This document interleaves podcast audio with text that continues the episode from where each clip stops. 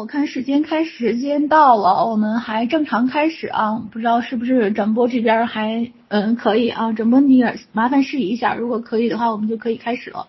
嗯，那我们就开始了啊。我们上次呢讲到了詹姆斯一世啊，詹姆斯一世是一个非常不爱打仗的人啊，他苦心孤诣的想和平啊，跟谁都和平。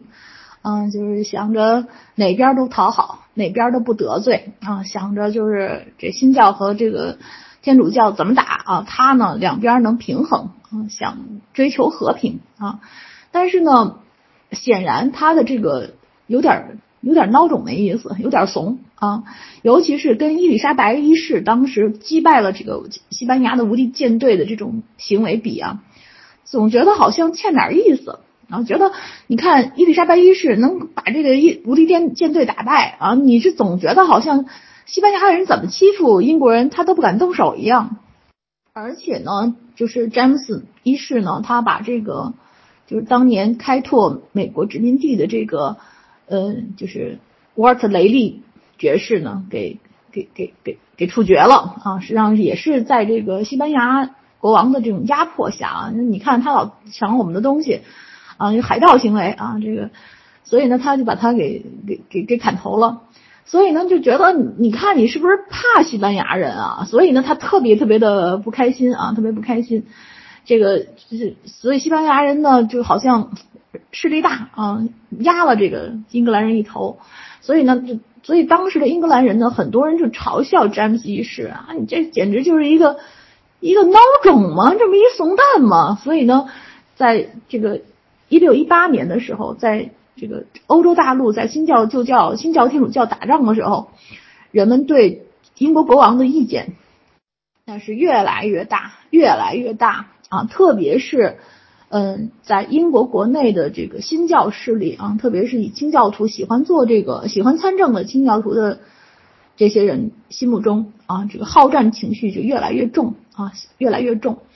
而詹姆斯一世呢，总是这种，就是因为当时西班牙的国王也是兼任这个新罗马，呃，就是那个罗马帝国的皇帝啊，所以就觉得好像你看那是天主教的领袖啊，西班牙人是天主教的领袖，我们已经是新教国家了，你不打他们，你还老是对他们就俯首帖耳的，这这种就是太懦夫了，所以当时就是处于这么一个状态，呃，因此呢，实际上。也是因为詹姆斯一世和他的儿子在对新教和这个天主教的这个关系上处理的不是特别好，造成呢本来欧洲大陆这个时候正在发生极大的欧洲宗教改革啊，开始打起仗来了啊，其实是打起仗来了，新教跟这个天主教的势力呢在博弈，在这个过程之中呢，就是。英格兰其实本来可以袖手旁观啊，因为他们已经做好了新教的准备，他已经是是新教国家了啊，可以甚至从里面得点利益。但是他们因为自己的操作的失误啊，就就参与了三十年战争啊，就是欧洲的一个很重要的战争——三十年战争啊。这个三十年战争呢，我必须要讲一下，否则的话，这个詹姆斯一世和他的儿子。的事情就讲不清楚啊，所以呢，因为我后面将来有机会的时候还会再讲这个欧洲的宗教改革和和这个呃有关相应的战争，嗯，但是现在呢，我们先得稍微讲一下这个三十年战争是怎么回事儿，因为如果不讲这个三十年战争呢，就很难说明白詹姆斯一世的儿子啊，就是为什么。以国王的身份啊，被送上了断头台啊。虽然我们之前知道的上断头台的只有法国大革命中的这个路易十六，但实质上早在法国大革命之前，英国成立过共和国啊。在成立共和国之前啊，把英国国王送上了断头台啊。这个就是詹姆斯儿詹姆斯一世的儿子啊，被送上断头台的这位国王啊，而这位国王之所以会被送上断头台，和三这个三十年战争是有密切关系的。嗯，要说起这个英国的宗教改革呢，就得提一个人，这个人呢就是马丁路德啊。在五一五一七年的时候呢，马丁路德呢提出了一个九十五条论纲啊，它实际上是关于赎罪券的意义及效果的见解啊。他呢就指明了啊，根据这个圣经啊，得神赦免的唯一途径是悔改，而赎罪券呢。只能赎买从人来的惩罚，不能赎买人在炼狱中受的惩罚，因为神家的刑法，教会和教宗是无法减免的，也无权减免啊。所以呢，赎罪券不能够换取耶稣和圣徒的功德来减免刑法啊，而且呢，赎罪券呢会造成这个经手人的贪婪啊，这个引起这个大众对教宗的反对啊，是这个信徒进入这天国的虚假的平安保。从这儿开始呢，就是进入了德意志宗教改革啊，德意志的宗教改革引引导了这个呃全欧洲的宗教改革运动啊。这时候呢，就是这个中欧跟西欧出现了特别严重的变的变革。实际上，除了马丁路德的路德派呢，还有盖尔文的盖尔文派啊，这个和那个就是我们之前讲过亨利八世的这个。呃，英国这个圣公宗就昂格鲁派啊，这都是新教。新教跟旧教呢，有就天主教呢有一个极大的区别啊，就是天主教呢有一个教宗，他来解释啊，圣经说的是什么意思啊？比如说因善称义啊，你得做善事儿啊，这个人和神共同成为这个呃进入天堂的保证啊。到了新教就不是这样，就是完全依从圣经啊，因信称义啊，就是你得听圣经的。但是圣经很厚，每个人理解不一样，所以每个派别有自己的理解啊。每个人有，甚至每个人都有不同的理解。其实到现在信这个新教的人也是各有各的理解，各自认为自己才是最对的，其他人都是异端啊。基本上是这么一个逻辑。那么信新教有好处，什么好处呢？就是像这个教宗交的十一税不用交给教宗了。自己就拿了拿到了，所以实质上很多这君主开始想像亨亨利八世一样啊，就成立自己的这种啊自己派别的新教啊，这样就不用向天主教会交钱了。那么当时的神圣罗马帝国啊，其实德国的前身啊，这个神圣罗马帝国，所以你德语区你会发现一个问题，就很多人来自德语区的人，他们。并不以自己是德国人为荣，比如巴伐利亚人，他说自己是巴伐利亚人，人为什么呢？呃，甚至比如说奥地利那个像像希特勒，他是奥地利人，但他并不说自己是奥地利人，他认为自己是神圣罗马帝国的后裔啊，这是一个很重要的事情，就是在普鲁士统一德国之前啊，神圣罗马帝国几乎德德语区里边大部分都是这样的一个情况，就是有很多很多的小公国。这些小公国呢，各自为政啊。当然，我们在讲汉萨同盟的时候已经讲过一点儿，就各自有各自的这个处理方式，有各自的这个呃方法啊。神圣罗马帝国呢，只有一个很松散的约束啊。神圣罗马帝国的皇帝呢，是选帝侯选出来的啊，是选举出来的啊，并不是天然就具有这个神圣罗马帝国皇帝的这个位置啊。所以实际上，各各个小公国有很大的自主权。那么在当时呢，大概神圣罗马帝国之中呢，有两百二十四个诸侯国啊，有两百二十四个诸侯国。这些诸侯国呢，各自信仰完全不同啊，有的信路德派啊，有的信这个这个天主教，还是信天主教啊。那么实际上当时就乱了啊，乱了，甚至也有一些噶尔文派啊，噶尔文派的这个成员啊，还有一些自己的小派别。那么主流实际上是马丁路德的路德派，因为马丁路德本身是个德国人，他自己也是就是呃也是个德语区的人啊，他是他的瑞士在在在瑞士，你可以说他是个瑞士人啊，但实际上他是讲德语的，讲德语在瑞士讲德语的这批，所以他的是德语写作，所以他大部分的人信的是马丁路德派，这就造成了在神圣罗马帝国之内开始出现了新教跟旧教的斗争。啊，当然，当时呢，天主教的势力更大一点，新教是逐渐产生的，但是一产生之后呢，各个诸侯国很愿意信新教啊，不用交钱了啊，不用交钱了。本来欧洲的这些小国呢，其实都缺钱啊，都缺钱，国王也缺钱，这就造成了在神圣罗马帝国之内开始出现了新教跟旧教的斗争啊。当然，当时呢，天主教的势力更大一点，新教是逐渐产生的。但是，一产生之后呢，各个诸侯国很愿意信新教啊，不用交钱了啊，不用交钱了。本来欧洲的这些小国呢，其实都缺钱啊，都缺钱，国王也缺钱。那么这个时候难免就开始打起来了啊。有的人就说这个这个这个这个，因因为路德派的诸侯呢，他会没收天主教的财财产啊，然后呢，这个。当时的神圣罗马帝国的皇帝呢，因为信天主教啊，就是你你要是这个不给财产的话，你就别去统治你的领地了，你这这这这没有这个这个这个这个资格了，甚至就是打得很不可开交。那么在这种情况下呢，就神圣罗马帝国的皇帝查理五世呢，在一五五五年签署了一个奥格斯堡合约啊，这个合约呢，就是给这个天主教徒、新教徒之间啊有一个。这个你们先别打了，你这么打也打不过，打谁也打不过谁，何必呢？干脆咱们和和解吧。这个和解的内容呢，实际上是三条最重要的三条。第一条呢，就是你们各个诸侯国不是两百二十四个诸侯国吗？你自己决定你们领土内的法定国教啊，教随国立啊。那个你你如果要是这个你是路德派的信徒呢？在这个信奉天主教的自己的主教辖区内呢，你自己保存自己的信仰也可以啊，就这这基本上你们教怎么弄，你们自己的事儿啊，就就自己决定就行了，别那个别再这么打了。第二条呢，就是一五五二年起之前由路德派没收的天主教的财产就不用还了啊，你还你也知道你肯定不还啊，干脆就别还了啊。这个就是就这么认了，之后你就不能再去抢了啊！人家天主教的财产你就老老实实的认了，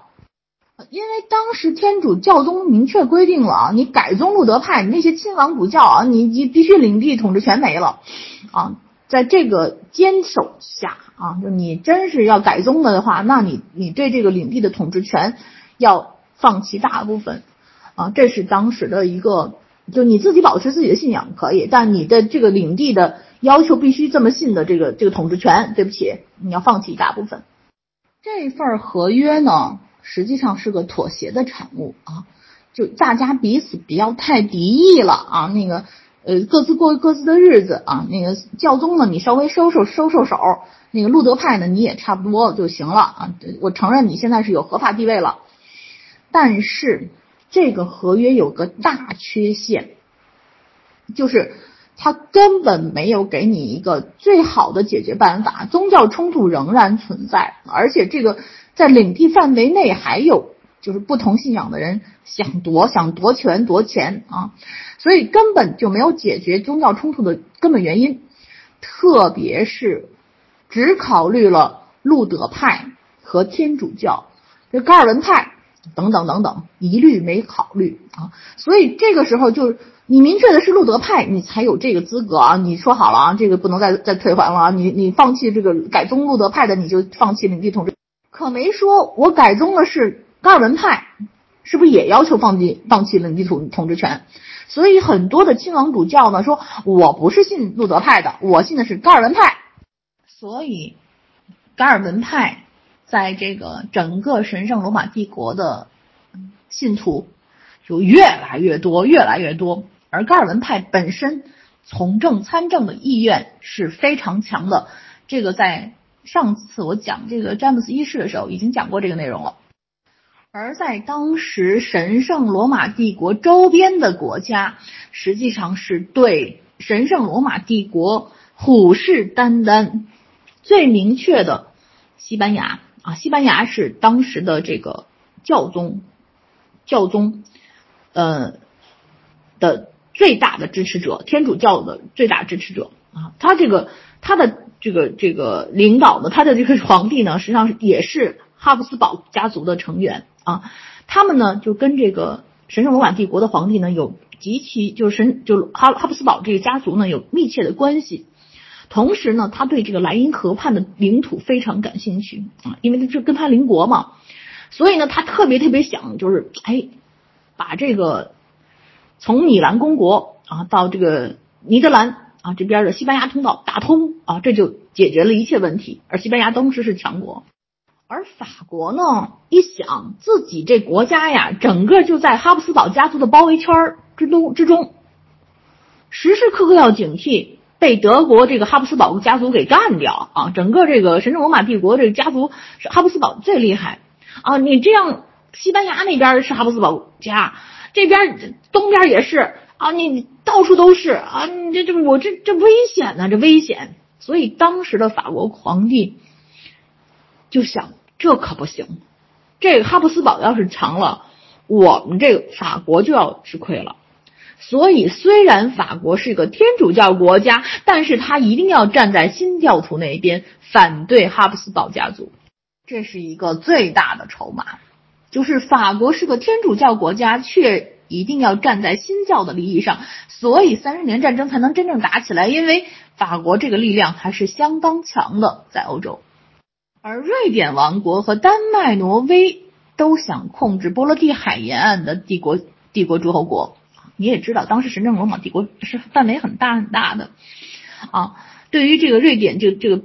这个北欧的这些国家来说，这些王国来说，他当然希望自己的出海口啊有足够多的控制力啊，当然是这么一个状态。所以，三十年战争把这些国家几乎全搅和起来了。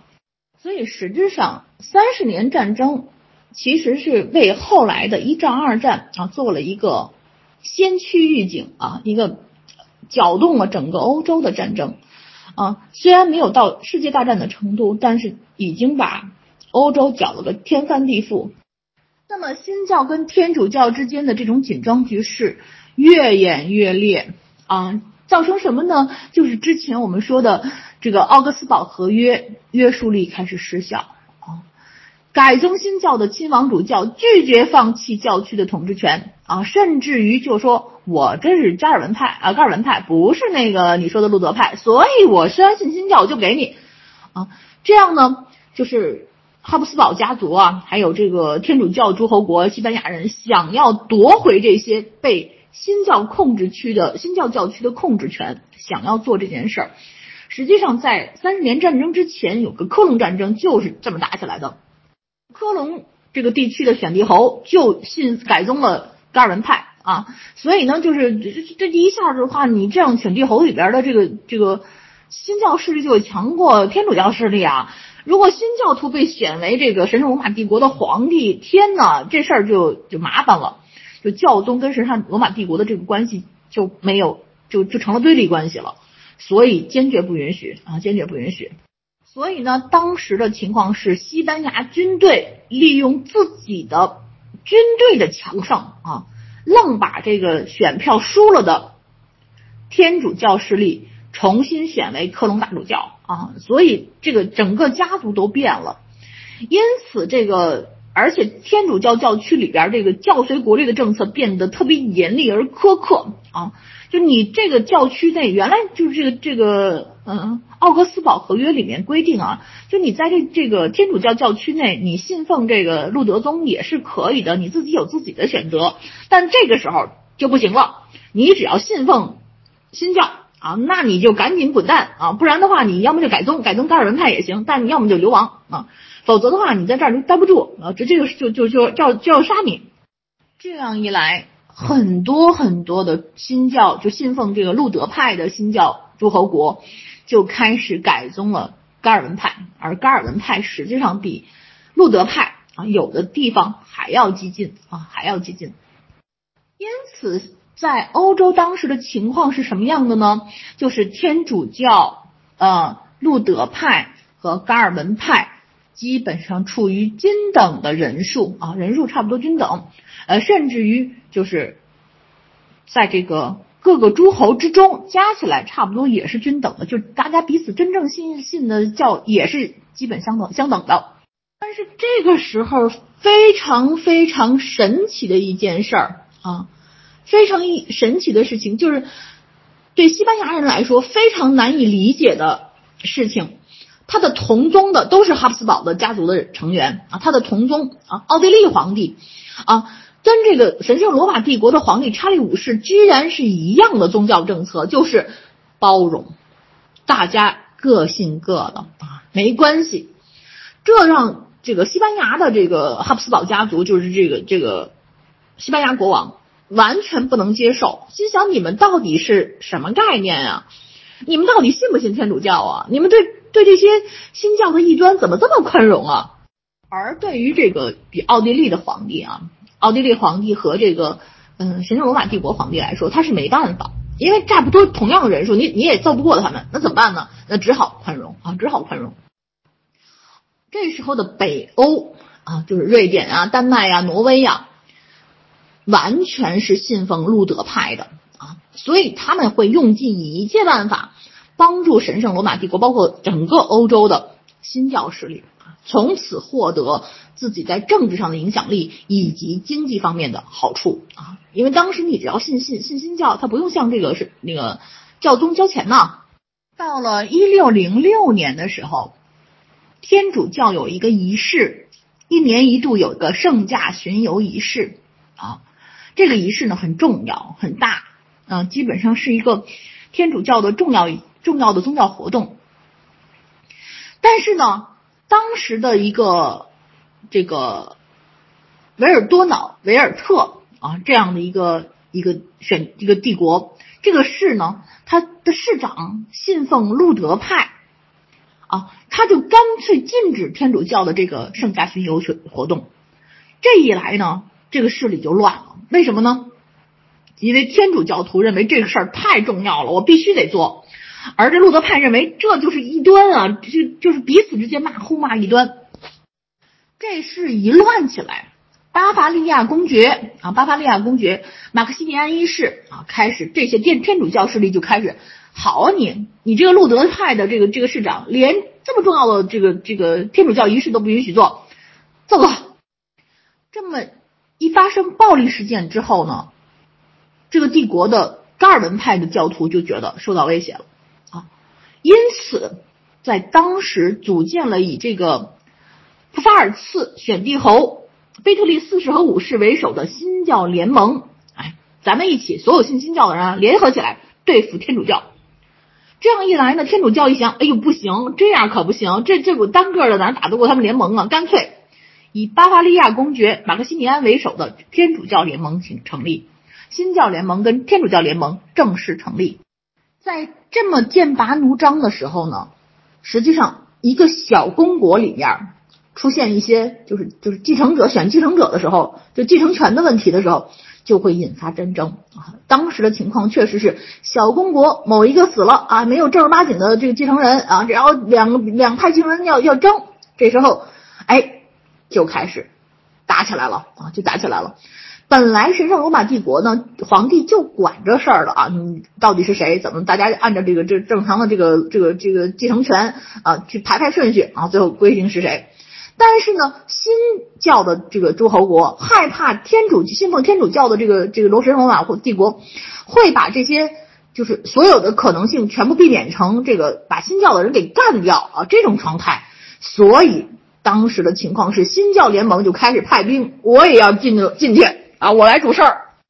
同时呢，西班牙和荷兰签订了一个十二年休战条约，在一六二一年到期啊。这个时候呢，西班牙帝国就想把荷兰帝国这么小的国家给给占领啊。当时荷兰是个共和国啊，所以在所以当时呢，就有一帮军队啊，是就是当时这西班牙这个军队想着啊，通过友好领土直接抵达荷兰共和国，把荷兰共和国给灭掉啊。我们这个合约到期了，而这一路上从西班牙到荷兰这一路上的国家之中。没有一个国，就就只有一个国家是敌对国家，其他都是友好国家，都是对西跟西班牙有签有签那个和平协议的，只有一个国家没有跟西班牙签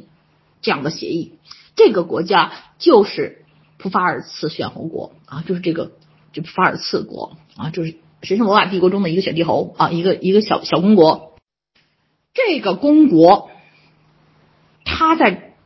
这个位置刚好在。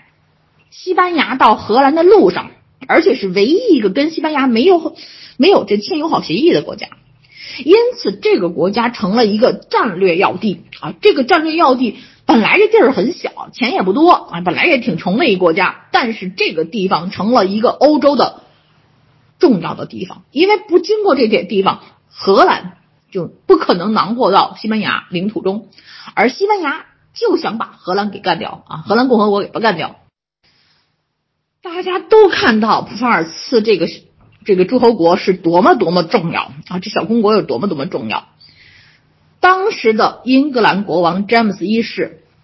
就决定把自己的女儿伊丽莎白·斯维亚特嫁给这个法尔茨的选帝侯腓特烈五世啊。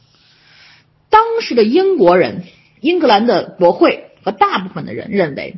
不应该把公主嫁给这个普法尔茨选侯国的公国国的的这个。这个这个国主，为什么呢？这就是因为西班牙的这个海上强国的地位，在伊丽莎白一世的时候被伊丽莎白的给收拾了，无敌舰队给收拾了。西班牙的海外这个殖民地的这个这个大大的这个和东方贸易的这些资源啊，就抢了一半啊。那么西班牙虽然很强盛，但是英国不再听他话了。你现在把你女儿嫁给这个法尔茨的选帝侯，你就显然想着拿这件事儿讨好西班牙啊，要不然你就要跟整个西班牙为为敌，你又你又不敢打，所以这个地方嫁给普尔茨的这选帝侯是个非常危险的举动，也就是说你想干涉这个欧洲的这场战争，当时的情况。欧洲已经开始分波了，像我们刚才说的，信天主教的分成一波啊，信新教的分成另一波。其中最鸡贼的就是法国啊，天主教国家，但是首相红衣首相黎塞留这个枢机大主教啊，这个考虑。事实上面考虑的，考虑这个世俗问题考虑的更多，不是因为宗教的问题。他想着，我不能被哈布斯堡这个家族全被包着啊，我不能让这个哈布斯堡把我给灭了。所以为此，虽然是天主国教国家教国家支持新教啊，因此法国这个重要的筹的筹码支持了新教国家阵营。这样一来，欧洲的新教跟天主教的势力几乎是变成了。新教势力要更强的状态啊，就是因为法国的加入啊，因为法国的加入，法国天主教国家啊却支持了反对哈布斯堡这个天主教联盟的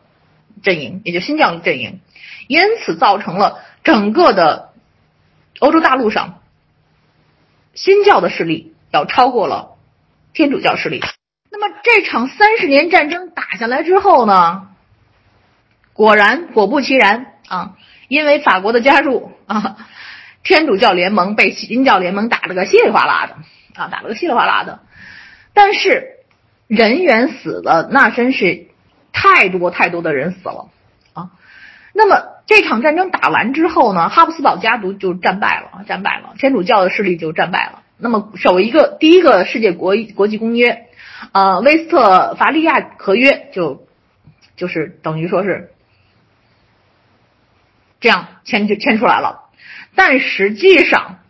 这场战争使得所有讲日耳曼语的这些国家都损失极为惨重啊！大部分就基本上差不多一半人死掉了，可以说日耳曼各邦国的男性公民百分之五十阵亡啊！这后来这口气也一直吐不过来，就是男的死的太多了啊，男的死多太多了。就在整个日耳曼帝国之中啊，从来没有死这么多男性，一半男性全部阵亡。这场战争呢，就是整个的哈布斯堡家族算是完了啊，天主教势力呢也完了，就是神圣罗马帝国变成一个统一的这种德国的这个这个计划呢也完了啊。基本上来说，就是在这个德意志的。这个整个过程之中是一个非常非常重要的事情，但我们后面讲那个，嗯，就是欧洲的宗教改革之中还会提到这件事儿啊。我们今天主要是想告诉你，这三十年战争大概是这么一个框架啊，是因为这个法国人本来是天主教啊，加入新教联盟，这样呢，这这这样新教联盟的这这个这个实力就就增大了。那么这样一起呢，把天主教联盟给干掉了。当然，这场战争实际上慢慢的变成了一个就是现代化战争的趋势，比如说这个火枪兵取代长矛兵啊，这个炮兵啊，就是整个这种。就是就是现代式的这种打法就开始了，就标陆军标准战法就开始了啊！他为后面的一战、二战都开始做了个做了一个这个这个标杆啊，或者是做了一个引子。我们现在讲这个三十年战争，主要是为了想说这个英国国王詹姆斯一世把女儿嫁给这伊丽莎白，嫁给这个呃普法尔茨选帝侯啊，这个这件事儿，实际上是在一六一三年的时候。这个詹姆斯一世，哎，看这个普哈尔茨这个地儿，选帝侯这地儿太重要了啊，这地儿太重要了啊，就就就就得把闺女嫁给他啊。其实目的其实是想讨好西班牙，那讨好西班牙，你不是这块不让过吗？我我我就有发言权了，我跟你说的让他过，你肯定不能再打我了，对吧？啊，实际上是这么一个，这詹姆斯一世的小算盘实际上是这么想的，哎，咱们俩咱俩关系好，这以后那个西班牙跟跟英国就别别再打仗了。其实是一个很怕打仗的人。结果呢，伊丽莎白呢跟这个法尔茨的选帝侯呢关系还真不错啊，真不错，俩人也也结婚了啊，在海德堡就居住了。但是呢，在这个奥地利呢，这个奥地利的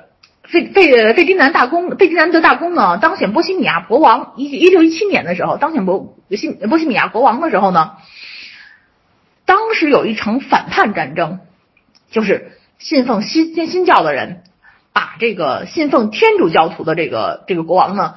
就把他们的大臣啊和书记官扔到了窗外啊，就扔窗运动啊，扔窗事件啊，这件事儿呢就是三十年战争的一个导火索。这样呢，波西米亚议会呢就推选推选了新教联盟的领袖啊，就是伊丽莎白的老公啊，伊丽莎白的老公啊当他们的国王啊。这个波西米亚议会把这个英国。国王詹姆斯一世的女儿伊丽莎白的老公啊，选为波西米亚的国王，这样，他作为新教的这么一个头啊，这选帝侯却当了波西米亚的国王，这样一来，就违背了神圣罗马帝国皇帝的命令啊，这就成了三十年战争的开始。所以你看啊，所以你看，当年英国议会反对詹姆斯一世把女儿嫁给这个法尔茨的选帝侯，实际上是个非常聪明的办法啊，非常聪明的建议，就已经看到未来会出大事儿，你不能嫁给他啊。但是詹姆斯一世为了当时讨跟这个西班牙讨好关系，将来能说留有留有点发言权，居然就干了这件事儿。就把自己扔进了欧洲三十年战争的这个熔炉里面。那么，在一六二零年的时候，这差这个这个谁，这个詹姆斯一世的女儿伊丽莎白的老公，就是弗德里希五世，被击败了啊，被击败了。所以，实质上哈布斯堡家族这么厉害，一下子就把。很小的这普尔斯普尔茨给灭了，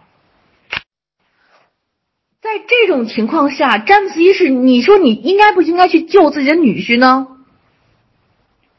詹姆斯一世这时候很神奇的，没有想着我给女儿这个女婿出把力或者怎么样，他干嘛去呢？他开始想着，哎呀，干脆啊，我就让这个哈布斯堡的这个。玛利亚公主跟自己儿子，就是自己的未来的王储结婚，哎，这样呢，跟西班牙王室联婚之联姻之后呢，我也能实现这欧洲和平啊！我觉得这这边我女儿这边我先不管了，居然有这么一个脑子。他的儿子呢，也就是当时的王储啊，这个王储呢，我不知道为什么国内把它翻译成查理啊，查理，但实质上这个实际上这英文发音呢是叫 Charles。所以我我会管他叫 Charles，而这个这个这个词呢，这个名字在法语发音呢是 Charlie，就是查理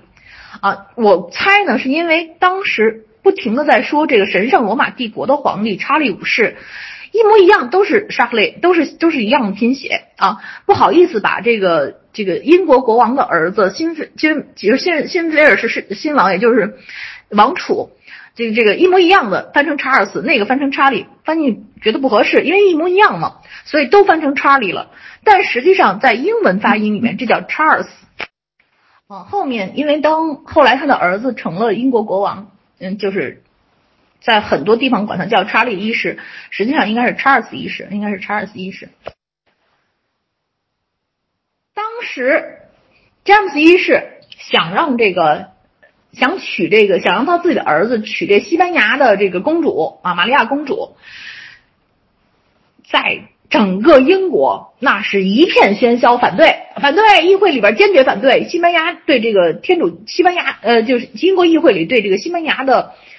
这种天主教势力本身就是敌对的态度啊，对西班牙的哈布斯堡的家族也是敌对的态度啊，而且这个时候他的女婿又正好被被这哈布斯堡这给打的一塌糊涂的时候，所以坚决反对，坚决反对，甚至有议员明确的说啊。要反对西班牙海军啊，这个让这个威尔士亲王，也就是这个这个这查尔斯，要跟这个新教新教徒结婚啊，你找找新教联盟里面去结婚，要要让自己这个英国加入这个新教联盟里面，不能跟这个天主教联盟的结婚啊，就明确的就这么规定的。为此呢，他还就是新教的这些在国会里面，因为新教的势力很大啊，新教的这个这个这个议会里面就说。弹劾了这个詹姆斯的大法官，嗯，Francis Pagan 啊，就是他受贿啊，你你就弹劾，弹劾他，啊，这样一一开始呢，就是整个的议会就是为了反对，为了反对这个詹姆斯一世和他的这个儿子 Charles 的这个这个婚姻的问题啊，就坚决反对，坚决反对啊，一定要反对。所以呢，当时呢，就是在这婚姻事上就开始议会跟国王开始斗起来了。那么斗的时候呢，有一个筹码，就是以这个大法官受贿啊，要求罢免他，要要求要求弹劾他，要要求罢免他。当时的詹姆斯一世认为，下议院只能关注于国内事务啊，然后呢，你不能够就管这个国王的私事啊，也不能够决定宗教和外交政策啊，而且国王任命的大法官由国王来决定。是不是罢免啊？不能由这个这个国会这个议会来来决定啊！你你不能这么干。但是下一换的议员呢认为，我们这个言论自由啊，你这个应该对西班牙开战啊！你西班牙这个这个哈布斯堡家族把这个谁的，把这个这个伊丽莎白，这就是他那个他的女儿伊丽莎白的这个这个女婿布斯堡的给占了。我们应该应该对这个西班牙开战啊！而且呢，威尔士亲王应该娶这信仰新教的这个威尔士王妃啊！你你将来我们的这个王妃，我们这个英国还是要保持新教的这个信仰，这是必须的。那么詹姆斯的儿子，也就是王储查尔斯，他认为你们议会讨论我的婚姻大事儿，你这不是欺负人吗？我连自己的婚姻都不能主自己自己看了，你这是侵害了王家特权呢！就是皇室特权这个词啊，是在这个长期的王权统治之中，有一些事情是你其他人不容置喙的事情啊。你可以对什么税收智慧，你可以对很多事情这，但我结跟哪个结婚这事儿，你们能说吗？啊，你们能说吗？那么实质上，在詹姆斯一世期间，有一个公告案，在一一六一一年的时候，这个英国的法院法官就断然的。宣称他们有权利对皇家特权加以限制，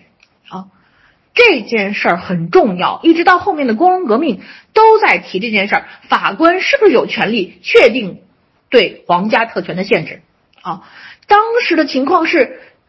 究竟这属不属于法院的管辖权？法律到底是什么？法律意味着什么？司法权的观念到底是怎么样去明确的？啊，君主自己和大臣他们拥有的行政权的较到底有多大的独特性？所以在国王特权啊，国皇家特权上面就开始进行了大量的争执啊，大量的争执。詹姆斯一世认为这些议员是对他鲁莽无礼，对他们毫不妥协，侵犯他的这个皇家特权啊，这些人。破坏了君权神授的基本原理啊。詹姆斯一世，我们上次讲过了，他认定君权神授这是绝不可以破坏的事情，因此呢，他在一六二二年就直接解散了议会啊，直接直接解散了议会，不干了啊，老子不干了，你你你们甭来跟我这这这这瞎扯。当然啊，詹姆斯一世呢是个喜欢妥协的人，他说那那行吧。反正那个我解散议会是解散议会啊，呃，但是呢，那个你不是说那谁这个这个 Francis Pagan 受贿吗？嗯，这这事儿呢，我我依你们啊，我我让他那个解职啊，我让他解除这个这个 Pagan 大法官的职位啊，呃，然后我再解散议会，就是大家妥协妥协，妥协妥协啊，这么一个情况啊，这是在英国历史上首次的弹劾学弹劾啊成功的成。的的情况，这大法官也是可以被弹劾的啊！大法官因为受贿被弹劾啊，这件事儿是很重要的，在英国历史上很重要的一件事儿。而且詹姆斯一世呢同意了，同意之后呢就是解职了啊。但是呢，詹姆斯一世呢同样，我这件事依你，那件事我就要明确，我我就解散议会。那么查尔斯王子去西班牙讨老婆，就是找这个呃西班牙的公主。结果被彻底的羞辱了一番啊，彻底的羞辱了一番，压根儿就没想跟他结婚，压根儿就不想跟他结婚。这么一来呢，这个查尔斯王子非常生气啊，非常非常生气，他觉得简直自己是太没面子了，辛辛苦苦去去求去冒着得罪议会、得罪全国人民的这个这个这个这个这个念头的情况下，去到西班牙去求婚，结果。呃，晾了他这么久啊，跟他谈了半天，实际上压根就没打算没没打算跟他订婚。那么詹姆斯一世呢，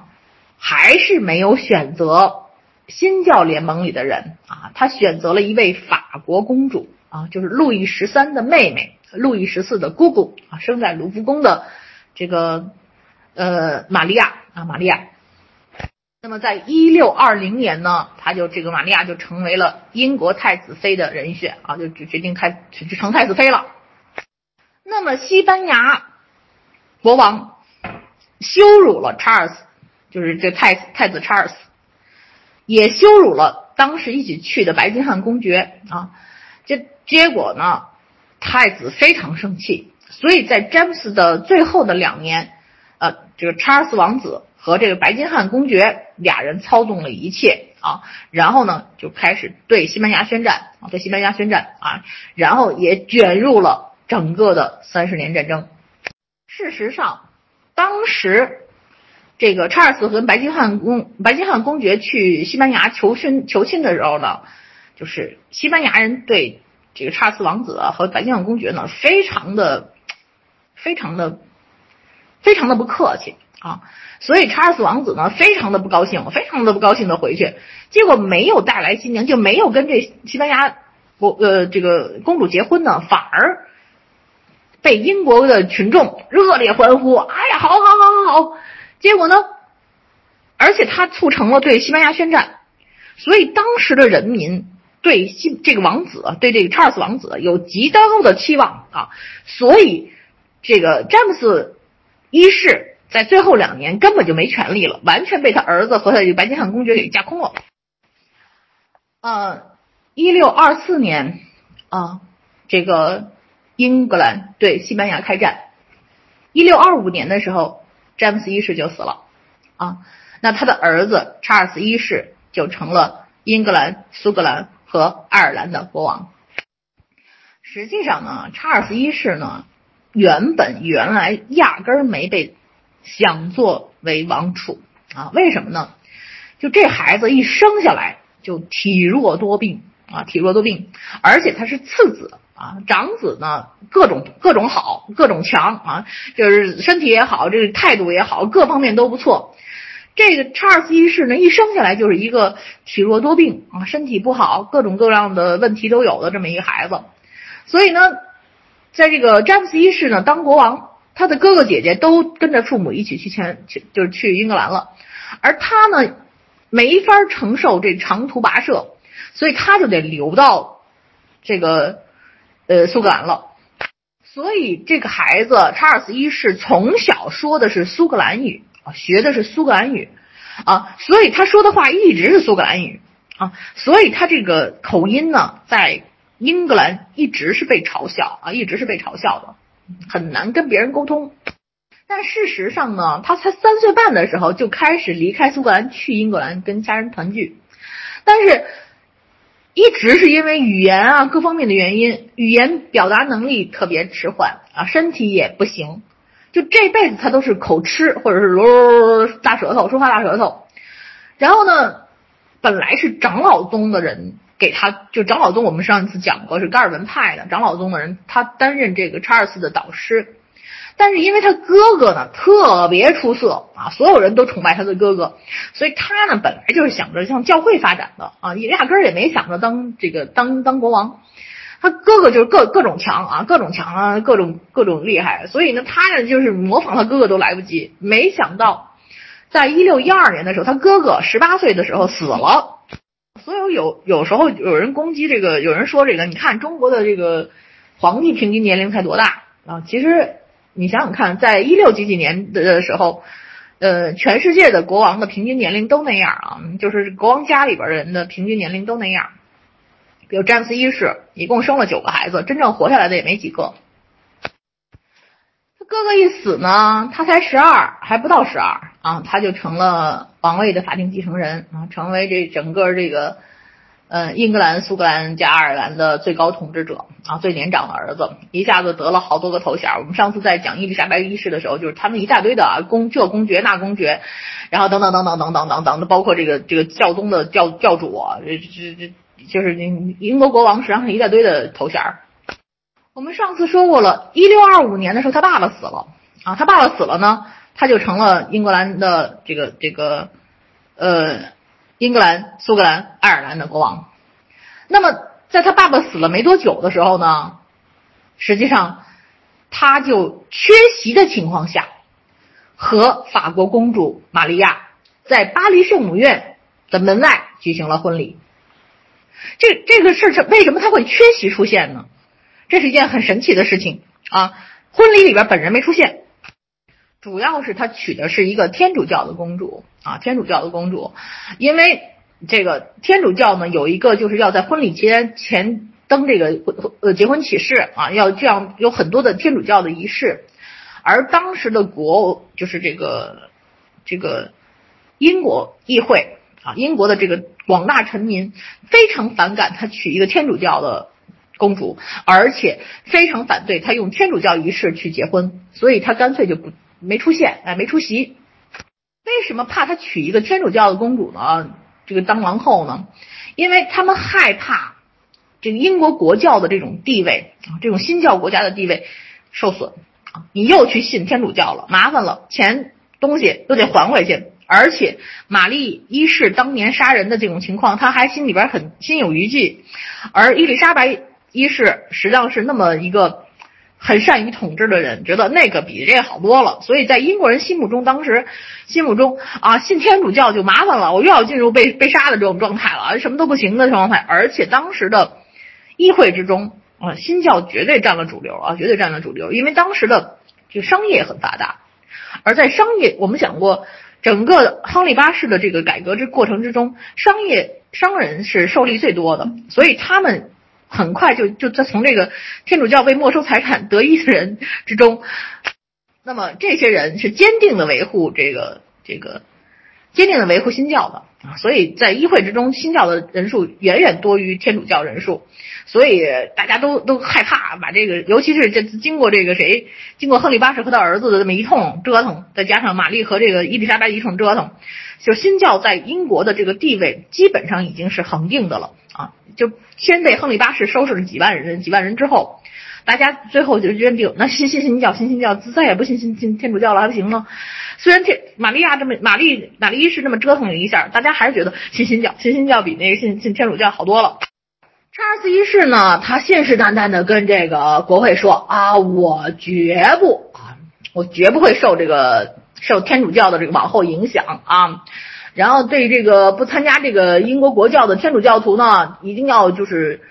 一定要保持限制啊，我们原来那些规定都都有效啊，你放心好了啊。实际上呢，但实质上，当时他跟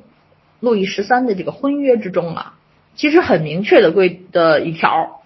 就是他一定会，就英格兰一定会协助协助法国干嘛呢？压制那些新教分子，因为当时的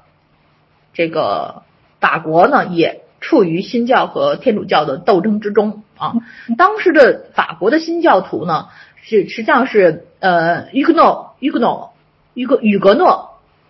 于格与格诺派、与格诺派，国内把它翻成了胡格诺派。胡格诺派啊，但是实际上这个法语里面 H 是不发音的啊，应该是与格与格诺与。于克诺，于于克诺啊，实际上是雨格诺啊，雨格诺比较合适啊，翻成胡格诺我不知道怎么翻的啊，那但是可能是按照英文发音的翻译翻译，但又不是那么翻，所以他说翻成胡胡格诺派，但是你咱咱约定成约定成俗啊，约定俗俗，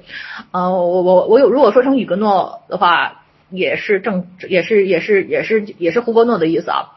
就是英国的呃法国的新教的教徒呢，呃他是。决定跟着法国一起镇压这些法国的新教教徒，所以实质上，这个查尔斯一世迎娶了法国公主，实际上英格兰在法国宗教战争中长期坚持着支持新教的立场，其实是改变了啊，改变了。那么在一六二六年二月的时候呢，查尔斯一世呢就在威斯敏斯特正式加冕成为查尔斯一世了啊，但是当时整个英国全国对于王后的信仰那就是争得一塌糊涂，争到什么程度呢？就是王后都没有出席国王的加冕典礼啊，甚至于两人两个人在婚后就就干起来了啊，就干起来了啊，因为因为他是天主教徒，他带来了很多的天主教的信天主教的这个这个侍从啊，包括神职人员，并且公开举行天主教仪式。所以英国大部分的人就对此就特别不满啊，这国王甚至都觉得有点太过分了，啊，逼他送很多法国人回回到法国。同时呢，这里边有一个传说啊，不一定是真的，但是确实他们之间的关系不太正常。就是英国这个国王就查尔斯和这个白金汉公爵啊，就他们一起去那个西班牙去求亲的那个白金汉公爵，据说呢有同性恋关系。啊，据说有同性恋关系，呃，他们俩太亲密了，所以王后对此呢也非常不满啊，俩人经常吵架啊，经常打架啊，但是俩人再打架也生了九个孩子呢。我们上次刚才说了啊，我们刚才说了，这个一六二零年的时候呢，查查尔斯这一世姐姐，就是他的姐夫呢，实际上是在白山战争被击败了啊，被哈哈布斯堡的哈布斯堡的这个人这些这些大军给击败了。尽管英格兰有一些志愿军去帮忙，但是这个普法尔茨的世袭领地呢就被这个神圣罗马帝国的这这个大军呢给占了，给占了。那么查尔斯一世呢，他肯定想让帮着姐夫重新夺回普法尔茨，所以呢，就是查理一世向这个西班牙宣战啊，向西班牙宣宣战。啊，这件事儿本来就是朝野上下是很高兴的啊。向西班牙宣战这件事儿，西班牙是天主教国家，而且我们知知道这这个英国英国人曾经打败过无敌舰队，觉得自己很牛的，好不容易碰上这个詹姆斯一世这种这种怂蛋滚蛋了，然后让这个这个查理一世来来负责。好，但是呢，量力而行，毕竟当时的英英格兰呢还是比较不富裕的，所以国会呢用了一个比较廉价的作战方案啊，主要是靠海军。还靠海军、靠海盗啊，去攻击这西班牙的殖民地，然后呢，抢东西啊。重要的是在于抢夺西班牙的运输物资的这些东西啊，这样呢，钱就军费就少了啊，军费就就就就少了，然后抢来的东西呢又可以补充军费啊。这这招呢，其实当时伊丽莎白一世用的很很溜啊，但是查尔斯一世就不干，查尔斯一世认为，为什么呀？我们可以直接到欧洲大陆去打啊！我直接揍揍他们，这样才能帮真正帮助姐夫给把这个这个普尔茨给夺回来。就坚定要求直接路上打，那肯定很贵呀。那么国会再三再四的讨论，再三再四的想批准了一个不是那么高的战争经费。但是查尔斯一看这些钱根本就不够啊，根本就不够，所以呢，他就开始说我要征收。另外一个税收啊，就就是磅税和吨税啊。这个磅税和吨税呢，其实从一四一四年开始就一直是固定的税税值，不能再不能再增加啊。那么实在是没钱的情况下，这个这个欧洲议就是法国议会不是英格兰议会呢，就是英英国议会呢，就说那好吧，那这样就是让你多增加这个磅税和吨税啊，但是呢就一年，明年如果再打，咱再再再再再再再讨论啊，再许可。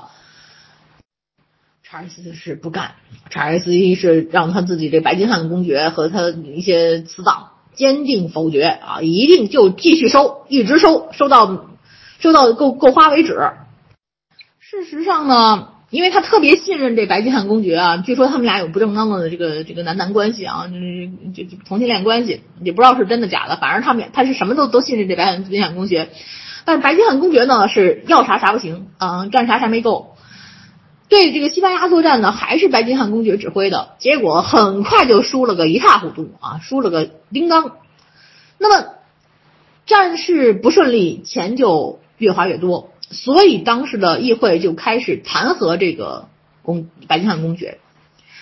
然后查理斯查理一世一看，这查尔斯一世一看，哎呀，确实白金汉公爵确实打的不行哈，算了，我我任命他为剑桥大学校长校长啊，不让他打仗了还不行吗？但是，这个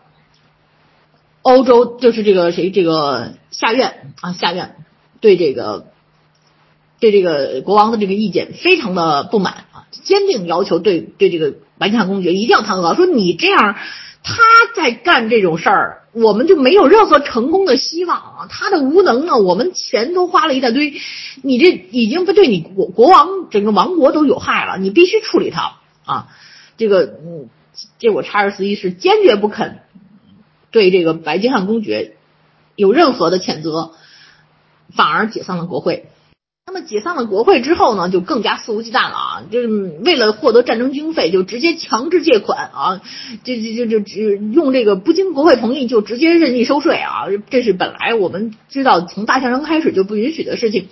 啊，到了这个，甚至出现了一个叫五骑士事件，就是这个国王用王家特权对不肯强制借款的人不经审判就投入监狱啊，这等于限制人身权利。就是从大宪章以来，所有的规定到他那儿，现在全都给废了啊，全都废了。同时呢，他就开始就是雇佣这个雇佣军，还有各种各样的外交影响力，来去帮助这个普尔斯不是法尔茨的安全啊，想着。为姐夫得努力啊！就但是没有这个国会就没有这官方的课税，也没有这个法律规定的课税。这时候呢，其实是想从凭着个人去收税，实际上是不可能的。那么查尔斯一世呢，就翻出了一个一二一九一二七九年一部就是很早的法律，叫做骑士扣押法嘛。就你年收入到什么什么程度呢？你必须参加骑士典礼，你不给我钱，我就直接把你给关监狱，呃，否则的话我就罚款。你你你你没参加我的这个骑士加冕典礼，那罚款。用这办法来来来收钱。到了一六二八年的时候，又重新召开国会啊，这时候国会就提出了一个重要的权利，五月二十六号提出了一个权利请愿书啊，权利请愿书，呼吁国王必须改过自新，不能未经国会同意就随便征税，不能对公民强制戒严，不能经过未经正式程序就将公民投入监狱，也不能在公民家中驻扎部队啊。这个时候呢，他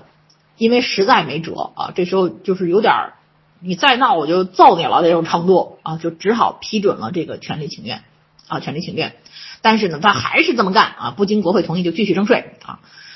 呃，实质上到了